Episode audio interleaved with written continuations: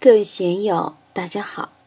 今天我们继续学习《禅说庄子》山木自在无碍的生活艺术第二讲“随缘任运的交往之道”第四部分。大家可以通过查看本段声音简介了解学习内容。让我们一起来听听冯学成老师的解读。子勿死乎？这如同是禅宗的当头棒喝，直指人心。你怎么来回答这个问题，哥们儿？你怕不怕死？死后被埋是什么感觉？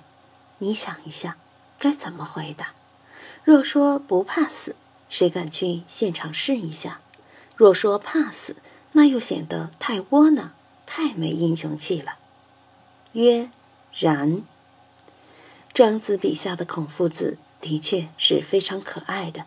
他坦白地说：“我还是怕死，还是不想死啊。”任曰：“与常言不死之道。”太公任说：“那么我就来给你谈谈不死的理由。”他说的这个死，并不是自然生死，自然死亡是我们谁都避免不了的。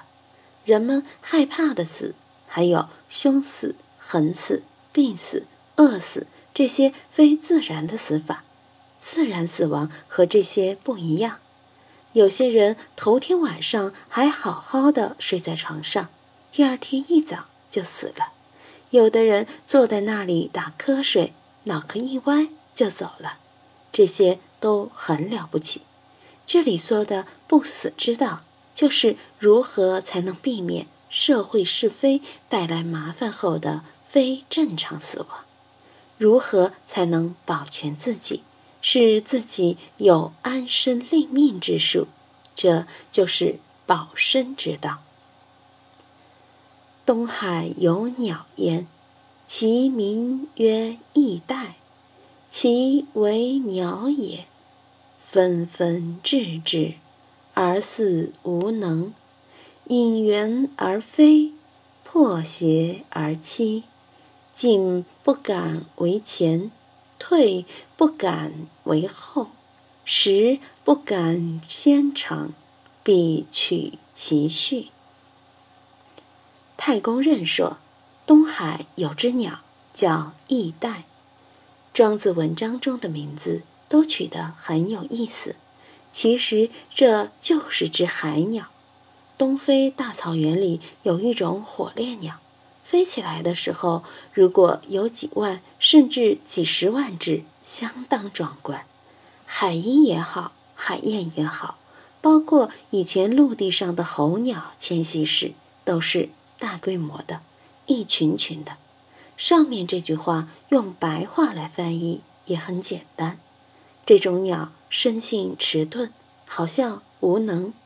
它跟随同伴而飞，挤在群鸟中嬉戏，进不敢飞在前面，退不敢落在后面，吃东西不敢先吃，一定吃剩余的。鸟类和鱼类好多都是这个样子的。我们看电视里面拍摄到的镜头，突然天边一黑。像沙尘暴一样的东西飞了过来，近了后才看清楚是一大群鸟，有时盘旋，有时伸展。这些镜头看起来是很壮观的。海里的鱼群也是这样的，前后左右你都无法分辨哪只是哪只。老鹰也好，雕也好，要捕捉这些猎物都会迷失方向。他们的整个阵势变幻莫测，漂浮不定。如果锁定一只鸟，你就会发现它似乎呆头呆脑，永远都跟在别人屁股后面飞。但是融入到这一大群鸟中间，就显得进退有序。鸟群的迁徙飞翔，常常是前后衔接，说不清楚哪只在前，哪只在后，哪只在左。哪只在右，哪只在中间，哪只又在旁边？本来看到它在前面，队形一变，它又在尾巴上了；本来在边上，队形一变，它又在中间了。进不敢为前，退不敢为后，是整体队列的变换。吃东西的时候，你都不能肯定它是抢先还是落后了。是故其行列不赤，而外人足不得害，是以免于患。每个人都有自己的位置，处在群体之中，就需要群体不排斥，这样其他人才不容易加害自己。我们看动物世界里的鱼也是这样的，要想捕捉它们是不容易的，因为它们相互依靠。互为屏障，所以我们说，一个好的团队，一个好的集体，它是保护伞。对人类社会来说，社会就是具体的个人的保护伞。生活在社会中的个人，如果离开了这个保护伞，可以说是寸步难行。我常常举例来说明城里孩子的局限性。如果我们光把柴米油盐酱醋茶摆到他们面前，却断了他们的水电气，恐怕没有一个人做得出饭菜来。野外生存体验，不要说小孩子，就是把在座的各位弄到山里去，除一把刀外，什么都不准带。你们有没有生存的能力？有没有钻木取火的本事？毒虫猛兽来了怎么办？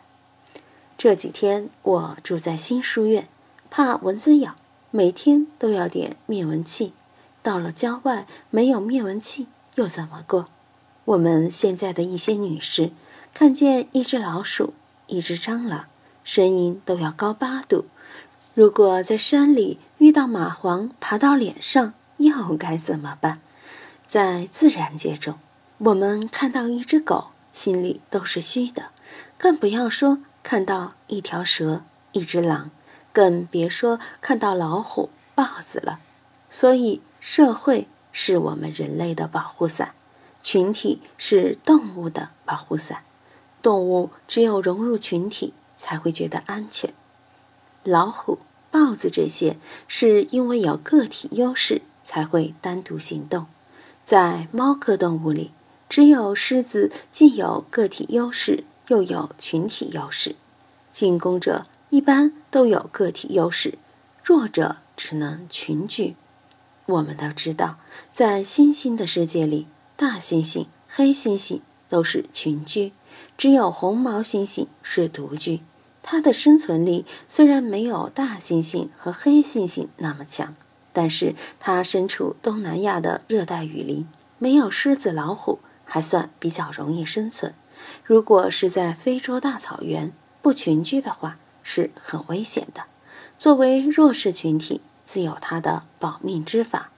是故其行列不赤，而外人足不得害，是以免于患。直木先伐，干井先竭。在前面一段，我们就说过才与不才的故事。树木因为长得直。对人有用，所以必然会被人砍伐。如果一棵树长得很弯曲，又是空心或是朽的，木匠就不会去砍伐这棵树。一口井的水甘甜可口，大家都拎起桶去打水，几下就把水弄干涸了。如果井里的水是咸的、苦的，鬼大爷才去取来用啊！这个是生存的规律，也是真理。自其义者，是智以金鱼，修身以明屋。朝朝乎如皆日月而行，故不眠也。太公任在举了前面的例子之后，马上就反过来批评孔子说：“你每天都在研究六艺，把先王的经典拿来唱，提倡仁义礼智信。”提倡广文博知，要人贯彻尧舜禹汤的文武之道，就是用来骗这些没有文化的人吗？你每天讲正心诚意修身治国，是不是为了证明你很有修养，别人就没有修养呢？你心里很干净，别人心里就很肮脏吗？你显得很聪明，人家就很愚昧。你的弟子吹捧你时说：“朝朝虎，如接日月，其可得而无也。”说你就像把太阳、月亮高高举起前行一样，这样行不行呢？以前我向大家推荐李康的《运命论》，常背这几句：“木秀于林，风必摧之；堆处于岸，流必湍之；名高于世，众。”必非之，朝朝乎如皆日月而行，难免人家气不过。说老实话，一个人有了名，有了大名之后，就像易中天和于丹，就不断有人抨击他们，给他们提意见。一个人发了财，有了钱，成了冒金户之后，人家也要说你的二话。何况你是精神领袖。表现出一种圣人的情怀，显得别人都是愚人，都是坏人，肯定会遭到社会的非难，为世所不容，难免会遭来祸患。今天就读到这里，欢迎大家在评论中分享所思所得。我是万万，我在成都龙江书院为您读书。